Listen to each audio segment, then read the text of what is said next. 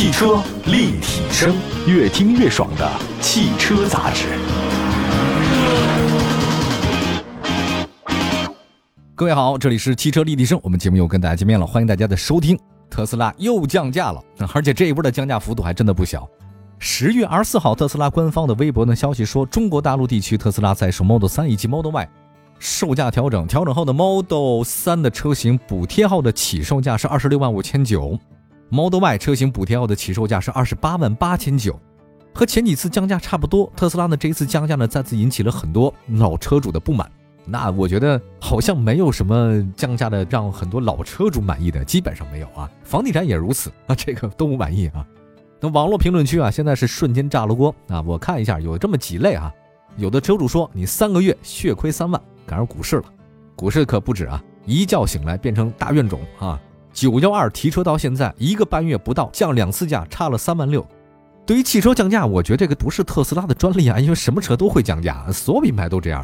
我觉得除了茅台不降，是不是都这么降啊？无论是大众还是丰田这样的巨头，还是宝马、奔驰这样的豪华品牌，这些车型随时都可能去降价。咱就说新车，还是一汽大众、为例啊，刚刚上市的迈腾两百万辆的纪念版，顶配车型的降价幅度高达五万六。目前在豪华中大型 SUV 市场很火的宝马 X5，在国产之后的价格门槛从之前的六十九万九千九就不到七十万，降了多少呢？降到六十万五了。在目前的市场之上，经销商现金优惠四五万的这个合资品牌用车太多了，不少消费者习以为常，这很正常嘛，降价对吧？当然，对于特斯拉的老车主，你说新车刚到手没多久，没捂热乎呢，还没开了几万公里，就贬值三四万块钱，谁心不疼啊？对吧？现在大家也都明白啊，挣钱是很难的。你作为消费者啊，作为买车的人，这是产品它就有价格，是价格就有涨就有跌。所以你也很难说清楚它到底合理还是不合理。那如果长期关注特斯拉的消费者，我觉得应该对这次调价的话呢，感觉出来遭苗头。今年的九月底，曾有消息说特斯拉国产车型进行降价，Model Y 的降价幅度最高有望达到四万块钱。当时特斯拉的相关负责人对媒体回应说这是不实消息。但是我们现在回头再看的话呢，当时的辟谣应该只是数字上的误差，就跟前两天裁员不 会裁员百分之七十五的。会裁员百分之百的，那你怎么办？是吧？所以再往前九月份啊，特斯拉中国曾经推出过一次优惠活动。他说呢，自九月十六号到三十号之间交的新车、展车和非全新，也就是试驾车 Model 3和 Model Y 的车主，只要在店内购买全险，可在尾款支付时享受八千元的优惠，这就是大降价了。随后，特斯拉呢在十月一号再度推出了一项保险补贴活动，那消费者呢在十月一号。到十二月三十一号期间购车，如果选择通过特斯拉合作保险机构购买相应的车险，可以通过尾款减免七千块钱的享受保险补贴。我们现在回顾一下，回顾一下过去一段时间特斯拉的价格变动。在过去一年原材料疯狂上涨的时候，国产 Model 3、Model Y 全系都经历过数次的价格上调，涨价幅度将近两万元。埃隆·马斯克曾经在今年的第二季度的财报上，他这个电话会上他这么说。提高售价以后，特斯拉价格已经比较尴尬了 啊！埃隆·马斯克说的，在未来某个时候，特斯拉可能会下调售价。我不知道大家有没有学过经济学啊？反正我大概学过一点点啊，并不专业。那经济学有个原理是什么呢？商品啊，它有两个元素，呃，一个是价格，一个就是价值。那那个价格呢，是围绕价值来波动的；价格呢，是随着市场变化的。供需关系决定了价格关系。比如说房子就是如此，车也如此啊。你买的人多。我这商品紧缺就得涨价，你买的人少那就得降价。那追求的是什么？追求的是收益的最大化，因为是商人。你要是开公司，你就是以赚钱为目的啊，你不能以赔本为目的吧？那怎么开呢？这次特斯拉突然降价，有媒体啊分析说，很重要的原因其实就是特斯拉在中国的销量增速放缓了。这是真的假的？那我来看一下数据吧。啊，成联会里边的公布数据我查了一下，特斯拉中国九月份销量是七万七千六百一十三辆。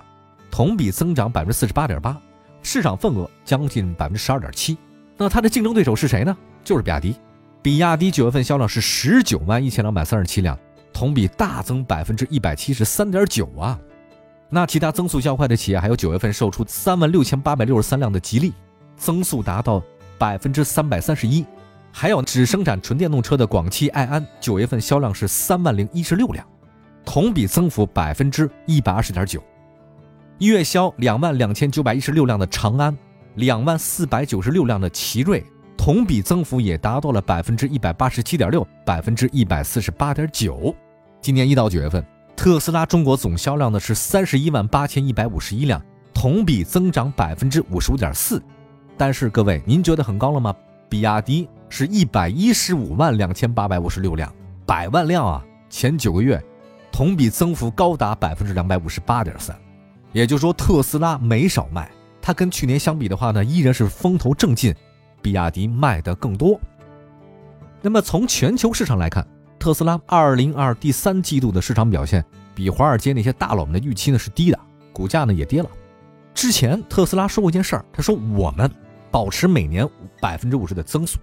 二零二一年特斯拉交了多少车呢？九十三万辆。那么二零二二年它应该交一百四十万辆。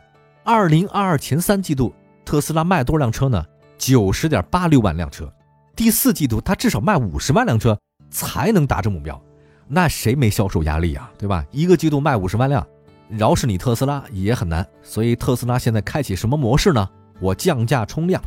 还有作为中国全球最大的新能源车市场，自然是特斯拉的重要市场。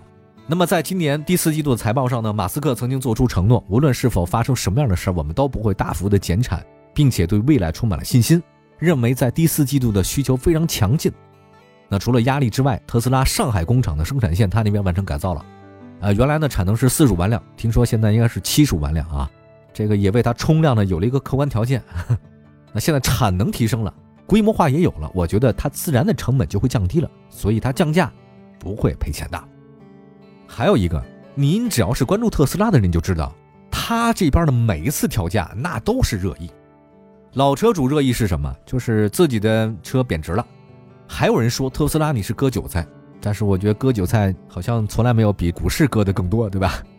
但是我这么想哈，它是一个商品，这商品它就有涨价就有跌价，你不能它涨价时你高兴，跌了你不高兴吧？那你就分裂了，就跟一个人似的，你总有高光时刻，对吧？你还有总有特别低端的时刻，这很正常的嘛，每个品牌都这样，甚至有些车型啊。在不同四 S 店，它卖的都价格不一样，那你怎么说理去？是不是？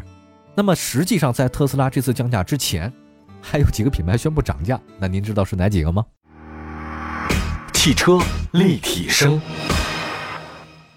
回到节目当中，这里是汽车立体声。今天我们在节目当中呢，跟大家说说特斯拉降价这个事情啊。特斯拉降价，几家欢乐几家愁啊！你降价了，我涨价。大家没想到吧？十月一号，威马汽车官宣涨价。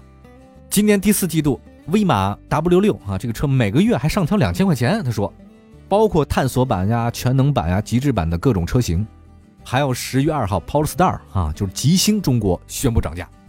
他说，从今年的十月二号到十二月三十一号期间，这极星二的车型单电机版涨价三万，双电机长续航版涨价两万。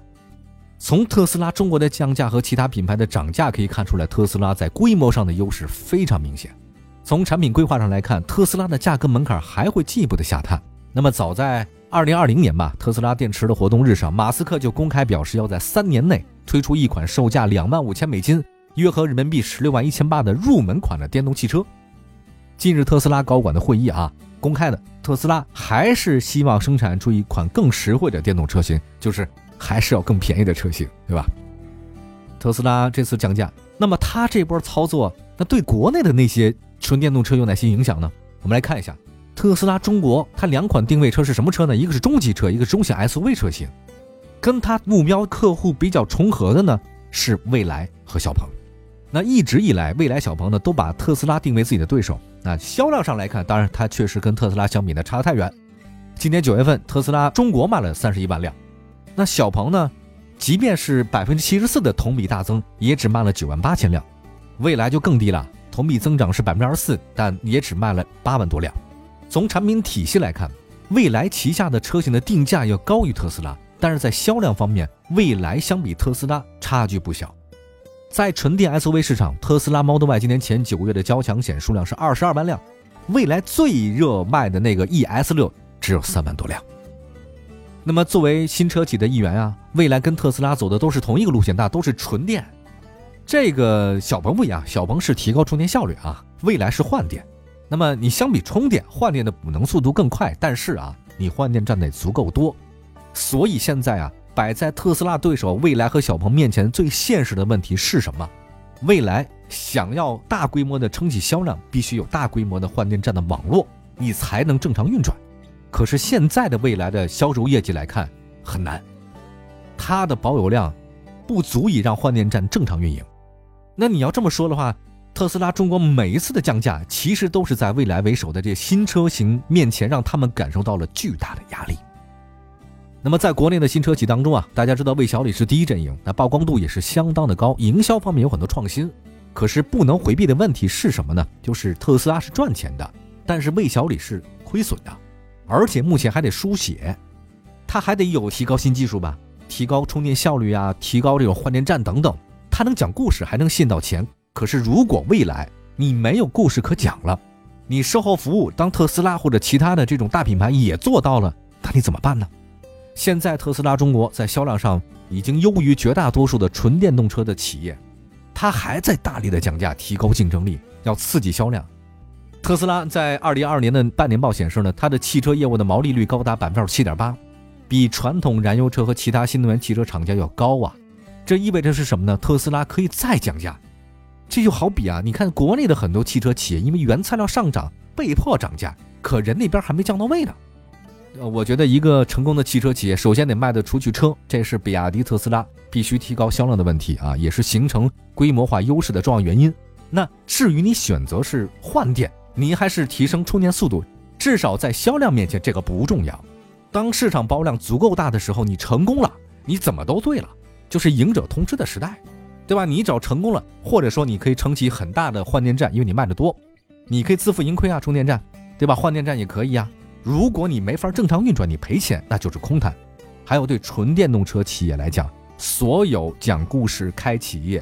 或者说，作为汽车生产厂家来讲，无论是新能源也罢，还是传统能源也罢，所有的根本都是卖车。那么从市场角度来看，当特斯拉、比亚迪车价是不断的走低，规模化不断的上升，销量不断的提升以后，他们对于未来小鹏这样的新车企的信心可能会少。也就是说，你还能不能讲故事，吸引到更多的热钱，再给你输血，这个是非常非常困难的了。我觉得大家其实看复杂的商业社会，或者说商品社会。最重要一点，我认为其实还是看它的供需关系，就是它的本质是什么。卖房子的房地产公司，你把房子卖出去；汽车，你把车卖出去；你生产电脑的把电脑卖出去；生产水的把水卖出去也可以，这才是最根本的。包括你现在的工作，你别说别的，先把你的本职工作做好了再干别的，这个是最关键的。感谢大家收听今天的汽车立体声，祝福各位用车愉快。明天同一时间我们节目中不见不散，拜拜。